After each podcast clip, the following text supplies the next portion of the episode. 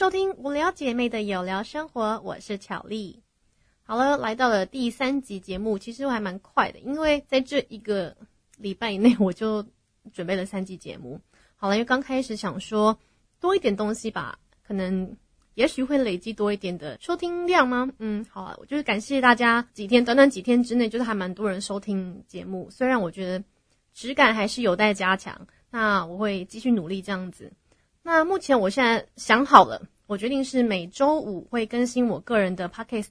就是我自己的部分，我可能自己跟大家聊聊天啊，讲讲我最近的状况啊，还有就是我看到一些事情，然后想分享的。所以以后礼拜五应该都是我一个人的 podcast 这样子。然后如果说有一些来宾啊，还有朋友啊，我就会把它放在统一放在礼拜三这样子。希望大家就是礼拜三、礼拜五只要有更新都能够。听一下我的节目，嗯，无聊的时候，像上一集播完之余说他听了三次节目，但第一次有认真听，后面就是放着放着让他播这样子。不过很奇怪，是上一集节目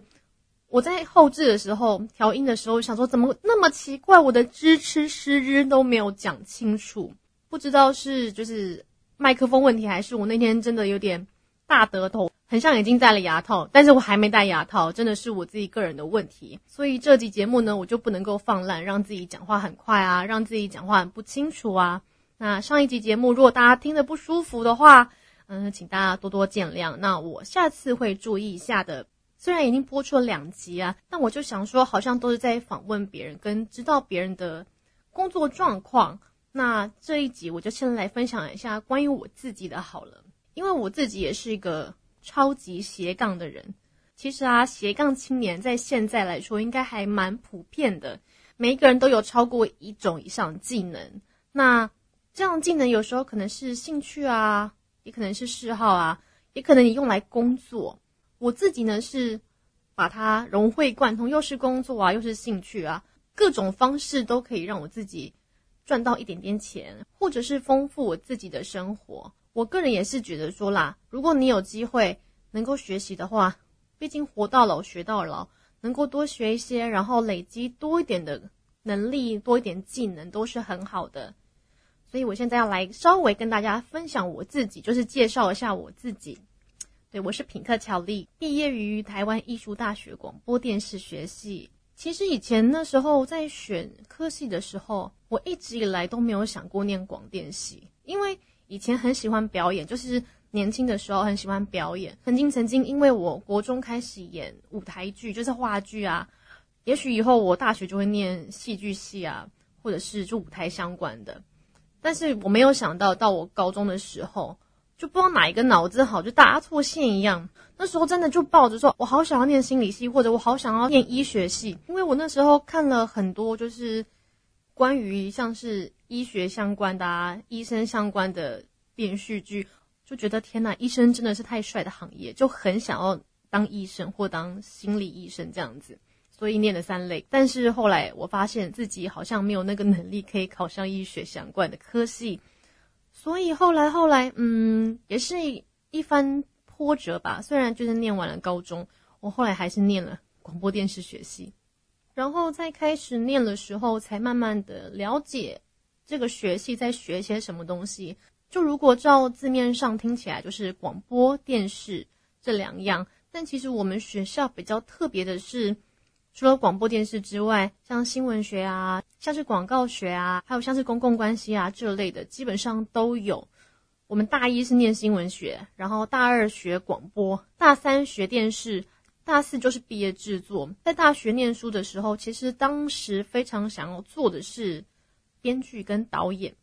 对，因为我自己真的很爱很爱很爱看剧的人，而且是不管什么类型的剧我都很喜欢，不管是韩剧啊、日剧啊，好是美剧啊，就是我自己是个非常非常喜欢看剧或是看电影的人。当然，这也是我为什么后来对于广电系那么有兴趣的原因。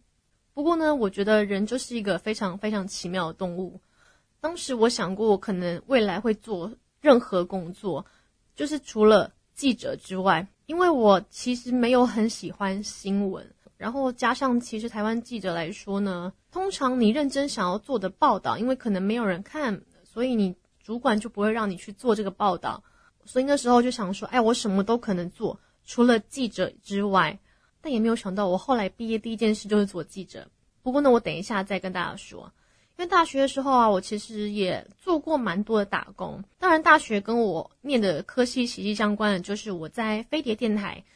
算是当工读生吧，也是实习了。大概在飞碟电台待了三年左两三年左右。那我负责的工作是节目助理，就是帮忙节目制作人处理一些。琐碎的事情，可能就是准备一些资料啊，然后接待啊，然后还有录音啊这些的工作。那我负责的节目是焦哥的节目跟桃子姐的节目。我觉得在飞碟电台的时候，是我大学时期学习最多的时候，因为我本来就念广电系嘛。那我自己到电台，就等于是最实际的把我学的东西用在我的工作上。但是我真的进去了之后，才发现。我学的东西在实际工作上都只是一小部分而已，所以实际到电台工作的时候才发现，哇，我还可以学到的东西还有好多好多。可是其实你去，无论是去实习还是去打工，很多都不是别人要主动教你，而是你要自己想办法去学。所以打工，我觉得是在衔接职场上非常非常重要的一部分。像是我会跟音控大哥聊聊天，然后知道怎么样学音控，怎么样学录音，怎么样学播放节目。那当然，我也会在主持人旁边偷偷学习他怎么做节目。所以我觉得，像现在要录一整集自己讲干话，真的非常困难。那时候我就非常非常非常非常佩服焦哥，因为他可以噼里啪啦讲一整集的节目，然后不会干，还能一边控控台，然后一边放歌。他真的是我可以看过，他可以一心多用，然后把节目做得很完整的主持人，所以我觉得他嗯得奖是实至名归了。也就是因为这样啊，像我那时候做的是节目助理嘛，需要在他旁边负负责抄歌单，然后可能帮忙整理一下 CD 啊这些的。就是偷偷学了很多，他应该不知道。但我觉得焦哥其实算是一个非常乐意，就是教别人，非常乐意分享的一个很不错的主持人跟主管。所以在飞碟这段期间，其实我从他身上也是学了不少东西，但我也不知道是否用到我现在做 podcast 的这件事情上面，因为毕竟在口才啊、口条啊，还有就是。脑袋转这个方面，我还差他太多太多了。这就是我觉得人需要一直不断努力的地方。他真的可以一整集节目也不需要 NG，也不需要重录，然后就讲的非常顺的把一整集都录完。我真的非常非常非常佩服他，所以我要讲很多次。好在电台打工结束之后，我就去了自由时报的影音平台。本来他的工作内容是说拍摄跟后置。那我去了才知道，其实是找影音部门的工读生，然后负责去跑新闻、去采访，回来剪成影片，然后上传到网络上这样子。那时候算是非常非常早的影音部门，可是还没有像现在那么成熟，所以其实有很多东西都还没有准备好。那个好像现在也没了，我印象中都没有看到了。不过那也是我正式进入记者这个行列的开始。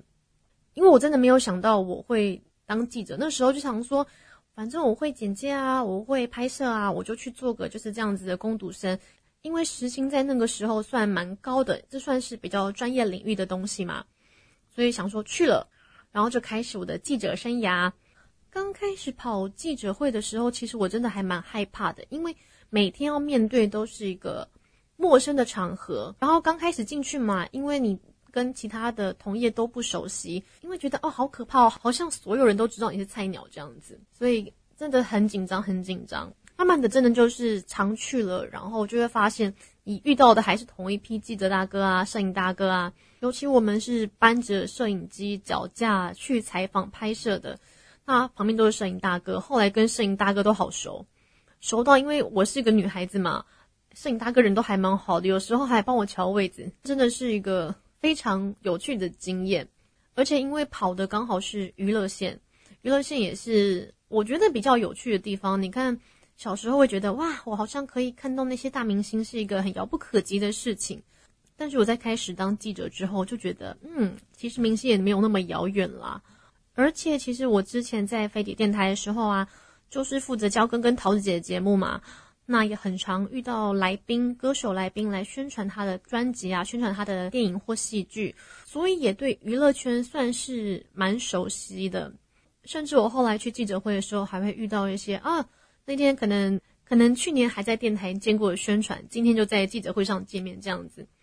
也算是同一个领域的，但是工作内容比较不一样。后来毕业之后要正式进入职场，也是因为自己有曾经跑过新闻、当过记者的经验，所以我后来就去了 Channel V。那时候有一个节目叫做 V News，是郭书瑶跟荣佳主持的一个娱乐新闻的节目。现在其实没什么娱乐新闻，但以前很多，而且以前我真的很爱看娱乐新闻，有点可惜，现在真的几乎都没有一个很纯粹的娱乐新闻了。那时候也算是一个人生的转泪点吧，因为虽然因为节目其实寿命不长，所以我待的时间也不多，但因为在 V News 的时候，其实我做的内容跟在自由时报影音部门做的又有一点不一样，因为在自由时报的时候，我就只需要去记者会，然后回来把画面剪一剪，然后上个 bar 上一个简单的介绍。可是我后来到了 V News 之后啊，因为要做的事情更多，包括配旁白 OS。因为自由时报的影音不需要配 OS，它只需要很简单的内容就好了。所以等于是我进了 V News 之后，才开始我的配音生涯。生涯吗？其实好像也没有到生涯，因为以前我都觉得自己很容易紧张，很容易讲错话，没办法配音。所以真的没有想过自己有一天可以这样子噼啪讲一堆话，虽然说还是要稍微后置一下啦，可是也是从那时候开始，诶，开始配音，然后开始要做一些特别的专题报道，去查资料，然后去找一些影片，还有去撰写一整个完整的文案。那时候如果看到说啊自己的那一段是收视率特别不错，我就会哇好开心哦，因为觉得那就是一种成就感。虽然那段时间真的很长，是那种。一大早出门啊，然后三更半夜才回家，甚至是甚至是隔天早上才回家睡觉这样子。虽然很累，但是我觉得那段时间真的非常非常充实。而且那时候认识的同事啊，到现在都是好朋友，还会出去吃饭，就觉得那段时间很珍贵。虽然只有短短的几个月，但好像待了一年一样，非常有趣。当然后来因为节目的收播，所以就。所以就离开了 V News，离开了就是福斯集团。后来有短暂一段时间去做网络行销，就行销企划这一块。嗯，后来发现我真的很多都可以做，只要我学得起来。做了一小段之后呢，也是因为就是公司上面的一些考量，离开了公司之后，我就去韩国打工度假了。就是我们第一集跟大家说的，就我去韩国打工度假，那时候还是刚开始没多久哦，因为我在自由时报的时候。就看了韩剧《陈军馆绯闻》，哦，因为这样子特别喜欢宋仲基，为此我还学了韩文，开始疯狂爱韩剧，疯狂喜欢韩国。于是就学了韩文之后呢，我就决定去韩国打工度假了，就是这么简单。韩国打工度假部分，因为之前有跟大家稍微分享过了嘛，所以我跳跳过那一年的时间。回来台湾之后呢，也是在我在韩国的时候，就有人找我，他们要做一个。要做一个娱乐性的网站，那一样是因为我会韩文，然后对韩国的娱乐其实也蛮了解的，所以就去那个娱乐网站，就是做负责韩国这一块的小编，其实算是韩国韩国小编啦。对，这时候虽然也是一个过渡期，也是一个短暂的过渡期，因为我的工作好像都没有特别长，最长反而在飞碟电台，虽然是很短很短的时间，但我也学了一些新的东西。我也体会了新的工作内容，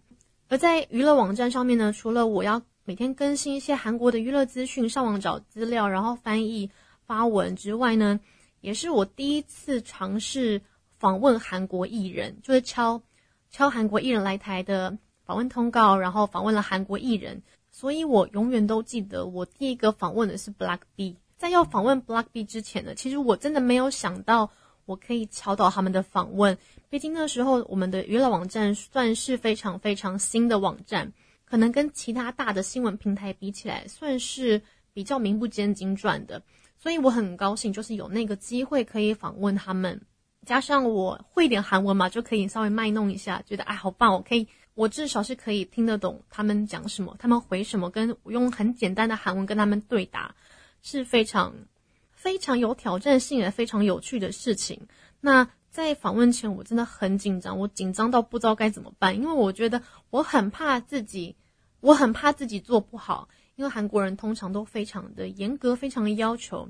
也非常的难搞。不过后来还是很顺利的完成了那个访问，然后我们访问还是压轴。呃，那天访问是一到我的时候，我就先进去跟他们用韩文说안녕하세 요， 因为毕竟可能跟其他人比起来，我的韩文发音好一点点，那他们就很惊讶说：“哦，你会韩文哦？诶，你韩文怎么会讲那么好？”但其实我只讲了一句안녕하세 요而已，因为这样子的开始，他们觉得诶，你是会韩文的，你懂一些韩文，他们会可能会觉得比较近，加上那时候年纪也比较轻，可能跟其他的其他的。记者或是主持人比起来，年纪确实比较轻，跟他们比较拉近一些些， 也是在嘻嘻哈哈之下完成了第一次的访问。当然，也是在很紧张的状况之下去完成的。访问完第一个之后，后来还有在访问我自己很喜欢的演员池昌旭。嗯，那一次也是非常紧张，不过我真的全程用韩文来问他，我觉得我自己超有种的，因为我的韩文真的没有那么好到可以完全用全韩文访问。我当时还特别请我自己的好朋友帮我把我要问的问题从中文翻译成韩文，然后在访问的时候，我就看着我的访纲，就韩文的访纲念念出这些问题给他听。那时候韩文真的不好，不过多少因为待过韩国一年啦，在一问一答状况之下，我是听得懂他回答问题的。当然，我觉得池昌旭还蛮贴心的，他用的字都是比较浅显易懂的韩文。所以在听力上面，我是可以理解他要说什么，甚至也是可以给予他上一篇的回答，去问他下一个问题。那也算是很顺利的完成了那一次的访问。而且因为他是我很喜欢的演员，继宋仲基之后非常喜欢的韩国演员，所以哦，整个是心花怒放，可以很开心。虽然很紧张，但是还是很开心了，完成了那次的访问。我在娱乐网站访问过两组韩国艺人，就是 Black B 跟。池昌旭，后来在我离职之后，他们还是有陆续访问很多很多不同的韩国艺人。不过那个网站现在也已经收掉了。但是我蛮开心的是，我有这样子的经验，所以后来也因为这样子啊，接到一些相关的工作，可能就是演唱会帮忙做简单的翻译啊，帮忙跟韩国人交流啊，处理一些就是演唱会相关的事宜。另外也是有接一些小型的活动主持，蛮好玩的。虽然我在反应跟口条上还是有很多很多需要加强的地方，但是如果没有去试的话，我永远不会知道自己可以做哪些事情。所以其实我非常非常珍惜我每一份的工作经验，因为我都因为每个不同的工作，知道我自己可以做更多更多的事情。而后来我在离开娱乐网站之后呢，我又去应征旅游杂志的记者。对，蛮妙的吼！我突然跑去做平面杂志记者，当时也是没有想那么多。哎，好像是我打开我的履历之后，就有人打电话跟我说：“哎，我看到你的履历啊，然后，呃，觉得履历很不错，你要不要来这边面试啊？来，来，来聊看看，这样子有没有机会？”我还蛮意外的，因为以前从来没想过自己会当平面的记者，因为完全是没有碰过的领域，那竟然会有人愿意来找我。让我真的非常非常的意外。呃，去面试的时候啊，因为我会韩文嘛，所以多了一个韩文技能，蛮加分的，也是蛮顺利就面试上了。我想应该他们也蛮缺人的啦。开始了之后啊，才知道虽然说是旅游杂志，但其实它是 B to B 的，就是否业内的否业内的杂志。那内容会相比一般的旅游杂志来说再难一点点，因为需要知道比较多的。业内的知识，所以我在旅游杂志短短几个月内也是学了非常非常多东西。那个时候，我们记者平均一周要写八页左右的报道，如果一页是一千字来算的话，就是我一个礼拜大概要写八千到一万字，算蛮多的。也因为每个礼拜都写那么多字，然后要不断去访问业者回来写报道，也算成就了我超快撰稿的一项能力。另外，去旅游杂志得到另外新的里程碑，应该算是我等于是把我大学所学的东西全部都学会了。像我待过广播电台，我待过电视台，我待过网络的新闻，然后再是平面杂志，我把所有目前常见的媒体渠道的工作我都做完一遍了。我也觉得自己还蛮厉害的，竟然每个都可以做，每个都可以胜任这份工作，所以我觉得哇，好有趣哦。后来从离开了旅游杂志之后呢，我就开始了我的布洛克生涯。我觉得布洛克也是一个以前从来没有想过要做的事情。布洛克现在属于自媒体嘛？其实像其实 Podcast 也是啊，就是一个自媒体。我要做就做，我不做不做。我可以决定我自己想要弄什么样的东西，我可以决定跟什么样的厂商合作，我可以决定所有事情，决定我的工作时间。也许这个对我来说是最适合的一种工作吧。那也刚好自己一直以来除了念书之外，工作上得到的一些技能，很多事情我就可以一条龙自己全部完成。所以我现在就是一个完全完全斜杠的青年，嗯，是青年吗？